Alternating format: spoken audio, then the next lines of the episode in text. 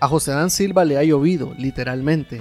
En su carrera periodística le ha tocado dar cobertura a varios huracanes. Antes de ser periodista trabajó levantando el primer censo nacional agrario, labor por la que pudo recorrer gran parte de esa Nicaragua profunda de las montañas y comunidades. Hoy nos acompaña para hablar de su proyecto literal, Periodismo Ciudadano, contar anécdotas de su trabajo y reflexionar sobre la censura y el panorama para los medios de comunicación nacionales. José Adán Silva en la República.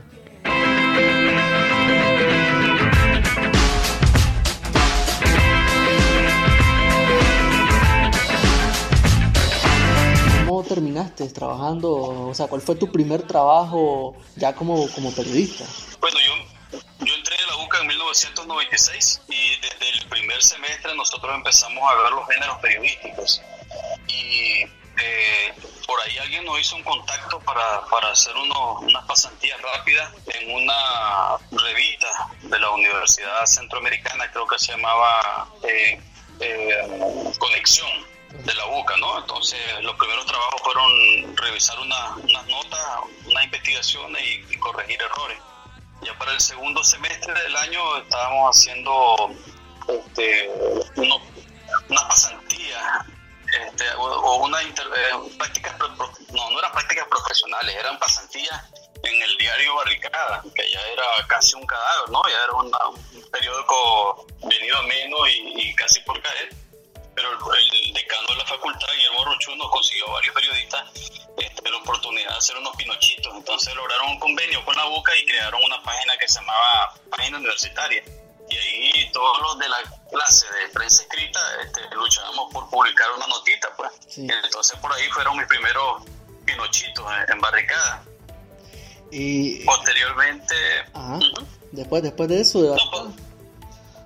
posteriormente, después de barricada, el mismo decano nos consiguió contacto con el, un periódico semanario, se llamaba El Semanario, era del ex vicepresidente de Nicaragua, Sergio Ramírez Mercado fuimos un grupo como de cinco periodistas ahí a hacer práctica y fueron mis primeros, no solamente mis primeros trabajos publicados de manera pagada, porque fueron los que me, los, que me pagaron primero, ¿no? Sino que fueron los primeros trabajos en el género de reportaje que empecé a publicar, porque el semanario se dedicaba a trabajos de, de largo aliento, periodismo de investigación, crónica y reportaje, y en base a eso, a, a ese perfil fue que yo empecé a escribir de notas que hacía en barricadas, notas, de prensa, a escribir eh, artículos de mayor, de mayor extensión y mayor profundidad.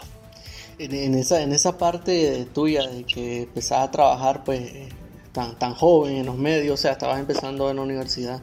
Yo en esa parte y sin, y sin conocerte mucho me siento bastante como reflejado en vos porque igual así empecé a trabajar bastante joven. Yo creo que eso también al final te hace que vayas agarrando experiencia y también que ahí también me siento reflejado, te, te, cuesta al final terminar un poco la carrera y yo sé que te costó bastante finalizar. ah, sí, hombre. Ya estabas trabajando cuando cuando, o sea, esto es como algo bastante personal, a mí me pasó lo mismo y me sigue pasando, de hecho, de que estás trabajando y al final como que la universidad te, te, quita tiempo de alguna u otra manera, no puedes mantener las dos cosas al mismo tiempo y decir, bueno, estoy trabajando en un medio, estoy y a veces como que sentí, estoy aprendiendo más en el trabajo que en la universidad y como que lo dejaba un poco rezagado, ¿no? El terminar los estudios, ¿te costó bastante culminarlo? Por supuesto, mira, mi curso eh, universitario era 96-2000. Este, 96 y salir con eh, cerrar mis clases, aprobar todas mis clases en, el año 2000, ¿no? Ese periodo yo lo postergué para cerrar mis clases al 2001 porque dejé algunas asignaturas que no las llevé por estar este inmerso ¿no? en el oficio de periodismo. A mí me atrapó, me absorbió definitivamente y, había momentos en que estaba más tiempo en la redacción del semanario en las clases. Porque igual, como vos lo decís, yo siento que la emoción de estar aprendiendo con la práctica en vivo y no estar viendo solo la teoría me atraía más que estar oyendo al profesor frente a la pizarra. Pero este, era obvio que yo necesitaba hacer una combinación de dos factores, ¿no? El estudio y la práctica. Pero al final de eso yo me atrasé hasta, hasta terminar mis clases en 2001. Me atrasé un año en terminar, es decir, en eh, liquidar todo mi plan de estudio. Sin embargo, el requisito académico era la monografía.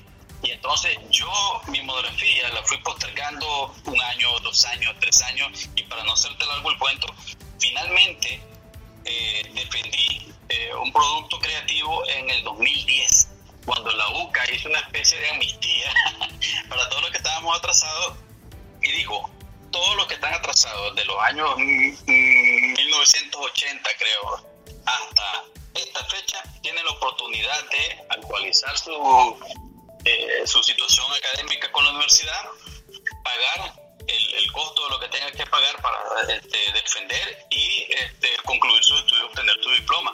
Entonces, solamente ya cuando habían pasado, desde que cerré, terminé la clase hasta que se dio la defensa, habían pasado nueve años, pues, esperando el título. Eh, tenés, razón en llamarlo amnistía, porque estamos hablando de que recorrió todos los gobiernos liberales, los 80 y, parte de los 2000. O sea, te estaba hablando que te lo postergaste por, por nueve años.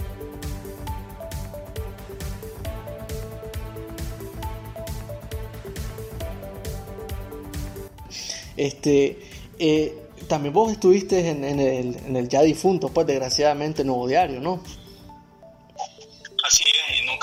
Cansarme de decir que ha sido laboralmente el mejor trabajo que he tenido en mi vida. Yo llegué eh, al... A ver, después del semanario, eh, gracias a un amigo, profesor, y tutor y editor que es Fabián Medina, eh, yo recalé en el diario La Prensa a finales diciembre del, año de 1999 este, recalé ahí haciendo este, como colaborador en la sección de como llegaba con toda la energía, toda la fuerza, toda la ganas de aprender, este, escalé pues y me metí en la unidad de investigación, estuve en la revista Magazine, estuve en, las investigaciones, en varias secciones especiales y finalmente en 2007 me fui para el, Nuevo Diario porque consideré que sentía que la prensa ya había copado todos los todo mi ciclo, ¿no? Y que necesitaba experimentar con otros medios, con otro enfoque. Así que me fui para el Nuevo Diario, que tenía un periodo, un periódico bastante combativo, una línea editorial bien alegre, bien, bien, bien crítica, y, recalé en el Nuevo Diario este, en 2007. Y, estuvimos haciendo, considero yo, el, uno de los periodos más productivo en cuanto a calidad en investigaciones en el Nuevo Diario junto con otros colegas que también venían de otros medios, ¿no? Parece que en ese entonces el Nuevo Diario dio un, un, paso adelante para la competencia con la prensa y empezó a contratar a periodistas con bastante trayectoria de otros medios y así que creó un equipo profesional de lujo. Digo yo de lujo porque lo conocía todo y sé que era muy bueno, ¿no? y este, estuvimos haciendo eso, ganamos varios premios nacionales, varios premios internacionales en el Nuevo Diario como periodista, de la mano de, Francisco Chamorro y del doctor Danilo Aguirre Solís, quien, quien, era una universidad aparte en el periodismo. Eh, cosas que no iba a ver en la UCA te las iba a encontrar escuchándolo a él o viendo cómo trabajaba o trabajando con él. Así que el, Nuevo Diario para mí ha sido el mejor trabajo que he tenido, quizás una de las épocas más brillantes del periodismo que yo he sentido. Eh, luego de eso, lamentablemente, pues empezó la situación de transferirlo a, a, los banqueros. Este, ya en 2011, hasta 2011 yo trabajé en el Nuevo Diario cuando ya definitivamente Banco tomó la rienda y ya miraba venir yo pues todas las transformaciones que, que posteriormente se fueron dando, pues lastimosamente que convirtieron al Nuevo Diario en un periódico sin ningún espíritu. Eh, y terminaste, o sea, volviste de nuevo al diario de la prensa. Exactamente, eh, recibí una oferta de, Eduardo Enríquez, que era, era, o es jefe de redacción de, la prensa, para eh, como editor de, las secciones nacionales. Yo estaba obviamente necesitando un trabajo y este, nunca había cerrado las oportunidades de regresar a la prensa pese a que cuando salí tuve una controversia jurídica ahí, pues, porque el, antiguo gerente general no me quería pagar mi liquidación y lo demandé, pero al final este, logramos dialogar y, llegar a un acuerdo en el que trabajo iba a iniciar de cero, pues vamos a, borrar cuenta de lo que pasó, a dejar de trabajar, ya esto superado, y así fue que nuevamente yo regresé a la prensa en enero del 2012, ya no, no tuve vacaciones, no, salí en diciembre del 2011 el nuevo diario y en enero del, año siguiente estaba en la prensa trabajando, pues hasta que llegó lo de la crisis del papel en, en, diciembre del, del, año 2019 y pues varios periodistas tuvimos que salir del diario pues por la situación que ya se sentía difícil de, de sostener en la prensa. Sí, eh, o sea, vos sos, de los pocos más que ha, demandado la prensa y ha vuelto a trabajar ahí. y le gané. sí. La República, políticamente incorrecto.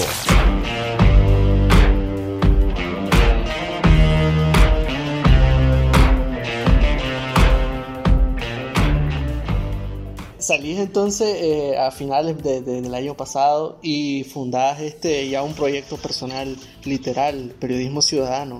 ¿Qué es literal? Exactamente, eh, literal periodismo ciudadano es una plataforma eh, noticiosa pero con un carácter más educativo. mi idea, que viene, la vengo madurando desde hace cinco o seis años, era no solamente hacer periodismo tradicional informando la noticia del día a día, ¿no? Como la mayoría de la vida de nuestros, de nuestros colegas, ¿no? Todos los días detrás de la noticia, escribiendo, publicando, haciendo videos.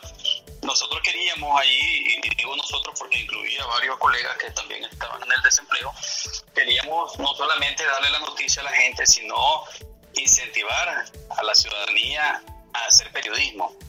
Yo sé que mucha gente se opone al término de periodismo ciudadano porque dice que el periodismo es una profesión que se requiere de título mi estudio universitario. Estoy de acuerdo y voy a apoyar esta teoría hasta el fin de mi día. Pero no podemos negar que, las nuevas tecnologías y las redes sociales le han dado el poder a cada ciudadano que tenga un teléfono y una capacidad básica de análisis y hacer el periodismo desde sus comunidades. Entonces nuestro reto y nuestra misión eh, a través de, de literal periodismo ciudadano es darle herramientas, instrumentos, técnicas, consejos, reportajes, información, para que la ciudadanía a la que le interesa eh, que los temas de su comunidad sean expuestos, lo hagan a través de sus medios y no dependan tanto ya del periodista del medio tradicional o del periodista del nuevo medio digital que llegue y lo entreviste y, haga la nota y se haga público el asunto, ¿no? Entonces nuestra misión en este caso es enseñarle un poco de conocimiento periodístico, trasladar un poco el conocimiento periodístico a la población para que la población se convierta en periodista y haga información con valor periodístico desde sus comunidades. En esa lucha estamos.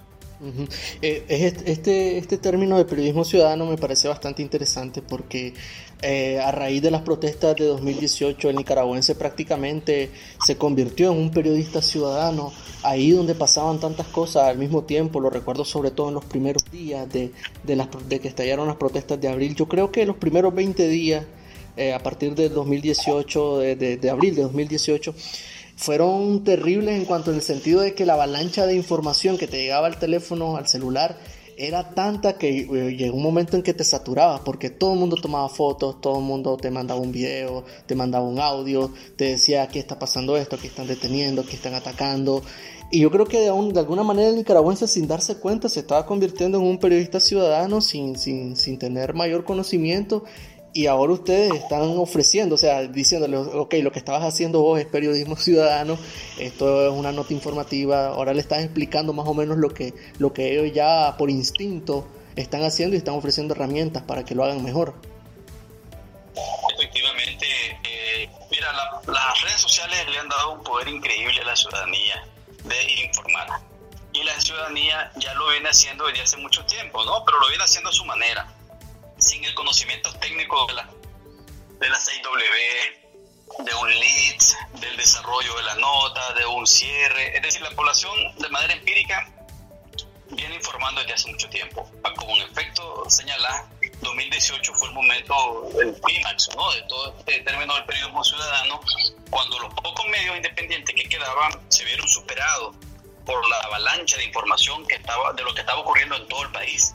¿Y qué es lo que, lo, quedó, lo que nos quedó a los periodistas que estábamos todavía en redacción, porque yo estaba en la prensa en ese entonces, fue auxiliarnos de las redes sociales, de la información y del periodismo ciudadano y aplicar técnicas de verificación, técnicas de, de, este, de, esclarecer los hechos, ¿no?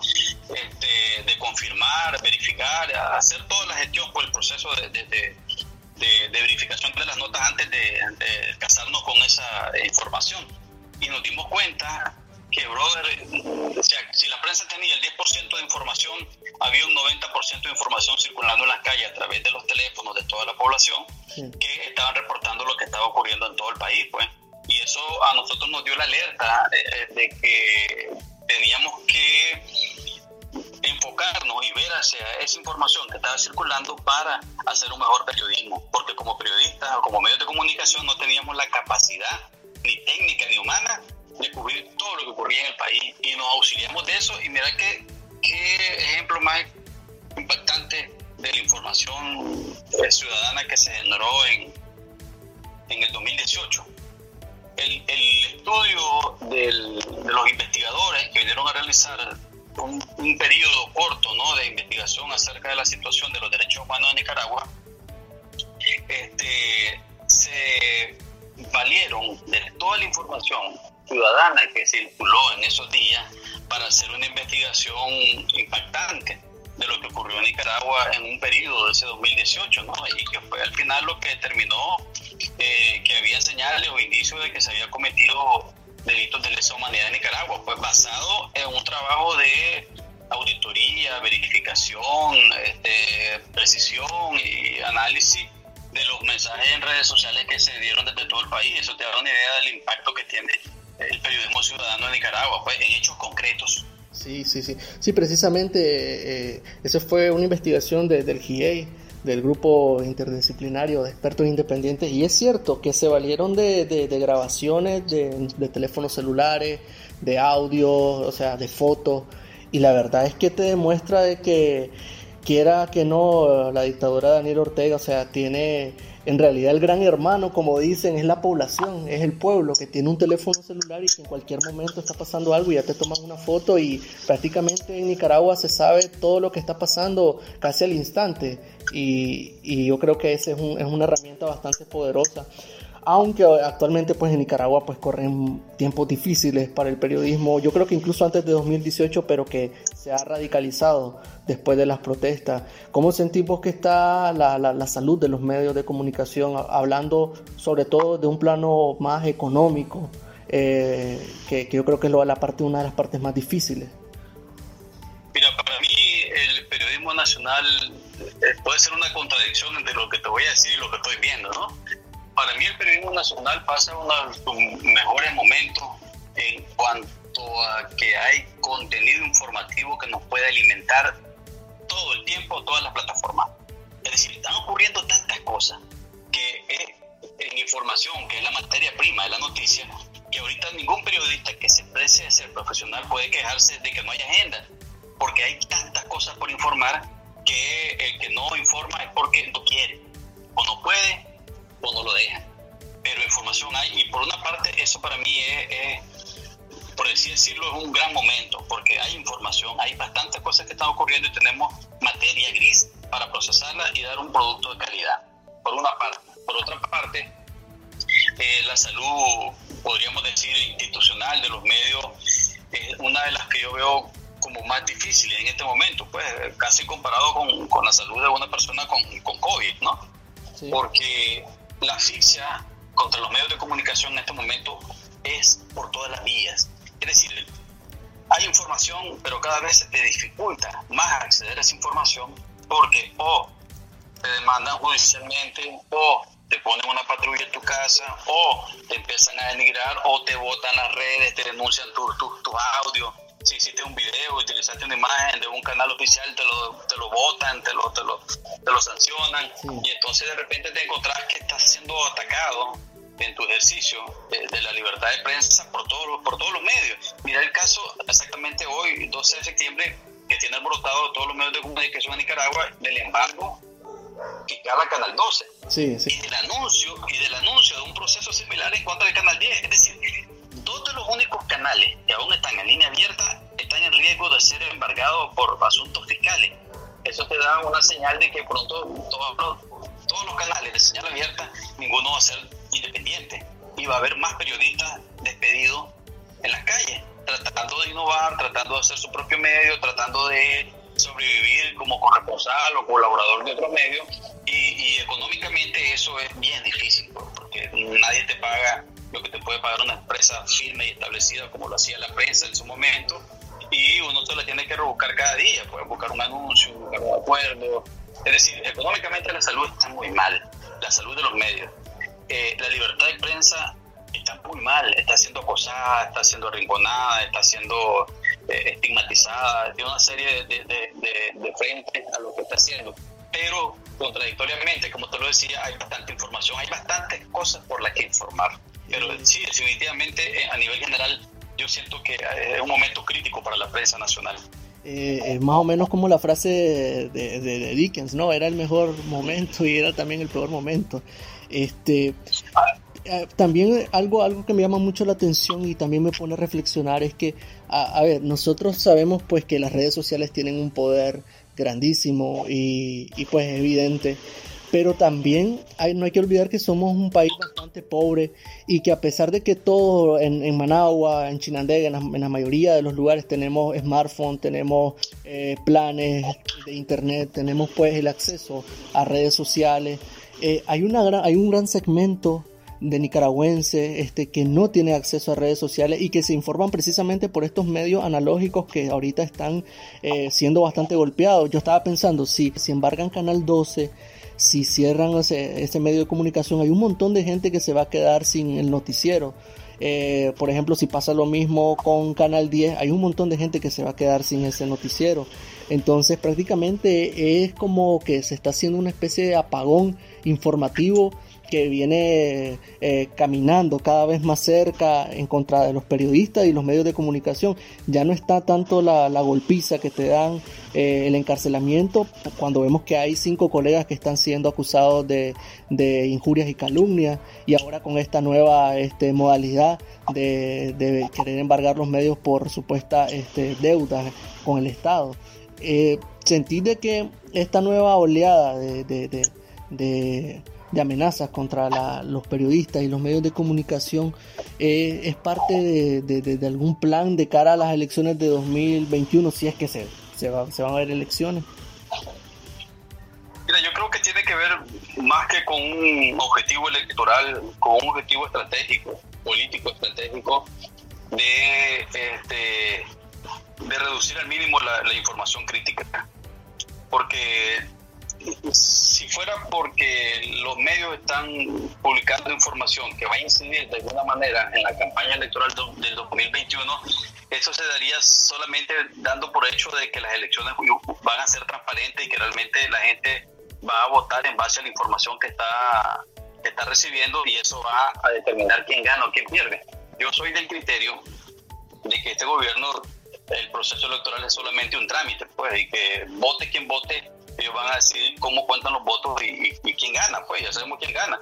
Eh, así que no creo que sea un asunto de cara al proceso electoral, este es un, asunto estratégico de cara a la comunidad internacional, pues porque este, a la población ya después de dos años de, todo lo que ha ocurrido en Nicaragua, no hay manera de que vos le hagas cambiar de razón mediante cambiar, y quitándole las fuentes de información. Es decir, vos podrás tener todos los medios oficialista a tu favor y podrás apagar todas las radios y todos los medios eh, tradicionales por lo que lo, por, lo cual la gente, sobre todo en el campo, el sector, sectores más pobres se informa, pero eso no significa que la gente va a dejar de recibir información. Aquí hay miles de maneras de, de, transmitir información eh, este, a través del, del, de las nuevas tecnologías que no necesariamente requieren internet, pues, este, los mensajes de texto. A ver, lo que te quiero decir es que cierren los medios o hagan lo que hagan, la gente no va a dejar de informarse. Y no va a dejar de tener su propio criterio este, de análisis de la información. Y eso indica que este, no va a haber de ninguna manera una incidencia en información del gobierno para decir, bueno, ahora que no hay medio, vamos a dictar nuestra verdad y ellos se la van a tener que tragar no creo que eso ocurra. Eh, ahorita que mencionaste a los, a los medios de propaganda, porque esos son medios de propaganda, yo creo que no, no, no hay mejor ejemplo de cómo el dinero, además de no comprar la felicidad, como dice, tampoco puede comprar la audiencia. Yo creo que tantos millones invertidos en comprar canales de televisión, radio, eh, inventarse portales de internet, yo creo que ha terminado en la nada. Vemos las transmisiones en redes sociales de, de los medios de propaganda y prácticamente solamente sus propios fanáticos son los que consumen eso. Y a pesar de tener esa gran maquinaria, de ser prácticamente, o sea, son un, gran poder mediático, en realidad al final pueden tener todo el alcance, pero al final la gente termina consumiendo los medios alternativos. Sí, hombre, es que, es que yo lo veo así, hombre, el, de la gente hacia los medios de comunicación es una forma más de protesta. Es decir, vos le podrás poner todos los canales abiertos y podrás poner la mejor programación. Y la gente puede verlos, puede ver los canales porque tal vez quiere ver la novela, quiere ver la transmisión del juego de, de béisbol, quiere ver la película, que solamente ahí la pueden ver porque no tienen para pagar cable y pueden consumir parte de su contenido, pero eso no indica que van a creer todo lo que le están diciendo ni van a consumir sus mensajes que ellos son los que los están enviando, ¿no? Es decir, la gente tiene un poder de decisión y de veto sobre la información que consume que ya nadie le puede dar vuelta. Pues eh, ya vos podrás ponerle todos los canales uniformados y todos los discursos y podrás ponerle las 24 horas del día el discurso del comandante, la compañera. Y la gente, en ese caso, lo que va a hacer es cambiarlo, cambiar la señal, bajarle el volumen, ir a, ir a traer, ir a cocinar un arroz, ir a comprar 20 pesos de frijoles, algo voy a hacer mientras estén hablando. Y hasta que vuelvan y pongan la novela y vuelvan y pongan la película, vas a ver a la gente consumiendo. Es decir, la gente ya tiene suficiente claridad mental de lo que está pasando en Nicaragua. Y es una cosa hasta natural de identificar quién te dice mentira y quién te dice verdad. Y eso no es algo que se pueda quitar ni es un asunto que, lo van a controlar. Es decir, el la libertad de la gente de decidir qué consume y a quién creerle no es algo que esté en la mano de un gobierno ni de un sector de medios. La República, políticamente incorrecto. Darling, if you have to cry, just look into the camera eye. We don't want to miss it.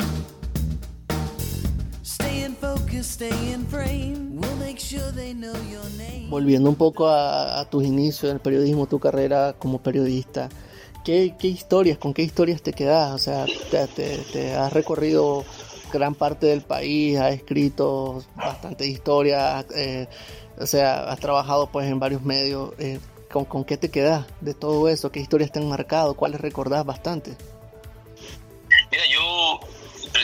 Cuando hablábamos de la boca, ahorita me recordé que mi, tesis, este, mi producto, mi sistematización de experiencias profesionales, se llamaba el término, eh, se basó sobre la cobertura a huracanes. Yo tuve la suerte, la mala suerte de estar presente en distintas etapas de mi carrera profesional cubriendo eh, este huracanes, ¿no? Estuve cuando era estudiante de la UCA y colaboraba con el semanario, estuve cuando el huracán Mitch en 1998 pues, provocó el desastre del casita en Chitandega, ¿no? Pozo Este, y era un estudiante cuando me, me, me metí en esos lodazales con, con, Defensa Civil del Ejército y la Cruz Roja y otros colegas que andaban ahí de medios internacionales para ver una, una cosa monstruosa, ¿no? De, de, daño y mortandad de la naturaleza, con los con las comunidades que habían sido arrasadas, que, que brother, para hacerte corto el cuento, eh, lo reporté en dos días como pude, me sacaron un helicóptero bajo lluvia y hice un montón de cosas. El periódico semanario me dio cuatro páginas para hacer un reportaje y me ausenté de él 15 días porque no te, sentía que no tenía ni la capacidad ni la claridad mental para narrar en cuatro páginas todo lo que había visto en la destrucción del, del, del, del volcán Casita, Pozo Ortega. Después de eso, otro tema fue que miré, el, estuve cubriendo el huracán Beta en 2005 en la costa caribe. Eh, última hora pues, se desvió y no pegó por la zona, pero nos tocó, nos tocó vivir este, los momentos de angustia, todas las, las, cosas que se estaban diciendo que podían ocurrir en, en Bluefield, que es donde estábamos esperando el huracán, y pues esas cosas esa historia y esas expectativas de miedo de que puedan ser, que puedan morir o puedan ser desaparecidos un, huracán te marcan, pues. Y finalmente el huracán eh, Félix de 2007, que lo esperamos en Bilwi yo estaba ya por el nuevo diario y nos tocó no solamente resistir el huracán ahí, sino después acompañar a, todas las autoridades y a la gente a andar buscando cadáveres en, todos los rincones de la costa atlántica. Es decir, de tres desastres naturales que yo cubrí, que yo no he visto tanta destrucción en ningún otro lado en todos los eventos que he cubierto posteriormente. Pese a la violencia que he visto, a las protestas sociales, nunca he visto tanto daño como el que provoca la naturaleza a través de los huracanes. Y con esa historia es que yo me siento marcado en el periodismo. Eh, prácticamente fue, te, te, ha, llovido, literalmente. literalmente me ha llovido, sí. Este, una, una, una curiosidad eh, sobre ahorita que, que, hablaste del huracán este Beta. Es cierto que salió el siguiente día en la prensa, estaba en la prensa cuando salió lo, lo del huracán Beta, me imagino. Así es. Y, salió en la prensa, publicaron de última hora, o sea que la, portada salió que el huracán había tocado tierra y al final fue que se desvió y, la portada igual salió. Sí, mira, hay una cosa bastante rara en, esto del... Son lecciones que uno aprende, ¿no? Una lección que, me dio esa cobertura es que nunca des por hecho que las cosas van a ocurrir mientras no hayan ocurrido. Eh, mi editor de cierre me llamó a las once y media de la noche eh, este, para decirme que estaba viendo la transmisión de CNN del paso del huracán, que era una cosa monstruosa, este, y decirme que, cómo estaba la situación. Este, ya eh, Bluefield estaba inundado, ya habían todas las casas donde, donde que estaban a la orilla del, muelle habían sido evacuadas, ya se estaban, ya estaban volando la de zinc, se estaban cayendo postes, ya se había ido la luz en varios sectores, entonces era inminente era inminente el, el, golpe del, huracán. Es una temporada muy activa de huracanes, ¿no? Y entonces me dijo, mira, te quiero verificar. En CNN, estoy viendo que ya el huracán está encima, según las imágenes satelitales. Eh, es así. Entonces le digo, mira, brother, en, realidad sí era, ¿no? Los, vientos estaban fuertes y, y ya todo estaba preparado, pero esas cosas extrañas de la naturaleza. el huracán giró sobre su propio eje, retrocedió en paralelo la costa y entró por un punto en que nadie estaba preparado para que entrara, que era por el centro de Nicaragua exactamente, y, no en, la parte sur ni en la parte norte. Y yo le doy gracias a Dios porque los pronósticos de destrucción del huracán en esos lugares era, eran catastróficos. Pues. Pero el huracán entró por una parte donde no había manera y entró a las 3, 3 4 de la mañana después de recorrer toda la costa y decidir entrar por ahí. Obviamente cuando el editor me llamó estaba por cerrar y cerró la edición con el titular eh, Beta azota Bilwi. Y el día siguiente Bilwi estaba en pie, pues, eh, con unos daños menores, pues, en comparación con que se hubiera golpeado, pues. Y, lo que se hizo en ese entonces, que apenas era incipiente, trabajó en, en, web, es que se actualizó inmediatamente, pues, pero el periódico ahí está, y lo puede ir a buscar en los archivos. O sea, gracias a una, a una, a un capricho eh, de la naturaleza tenés tu no portada. una portada que nunca voy a presumir, pero estuve ahí, pues, y eso es una de las cosas que, aprendí en el periodismo, pues, que nunca des por hecho las cosas mientras no ocurran. Así es, son cosas que se aprenden y a las personas, pues, que quieran este, aprender más sobre periodismo, ahí está, literal, periodismo ciudadano, y pues, muchísimas gracias, José, por este, este, este tiempo, pues, que te tomaste para estar aquí en la República y y pues esperamos seguir aprendiendo más sobre periodismo ciudadano en literal. Muchísimas gracias y larga vida a la República. Larga vida a la República.